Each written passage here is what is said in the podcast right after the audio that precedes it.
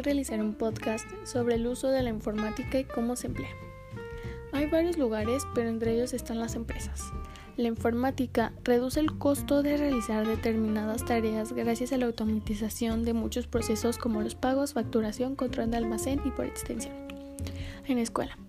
En la educación la informática es como una herramienta porque ayuda al descubrimiento del conocimiento. Además, pretende conceptualizar, modelar, fundamentar y resolver el problema educativo haciendo uso de todos los recursos disponibles de las TICs.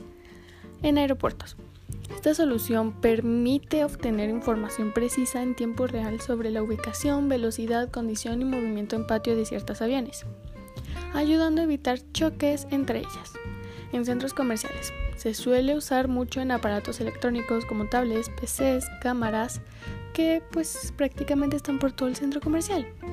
Hospitales. La informática biomédica es un área del conocimiento de tipo multidisciplinaria y transdisciplinaria. Su objetivo es obtener información para el equipo de salud a partir del ingreso, procesamiento y almacenamiento de datos, con la finalidad de mejorar la calidad de atención al paciente. Eso es todo por hoy.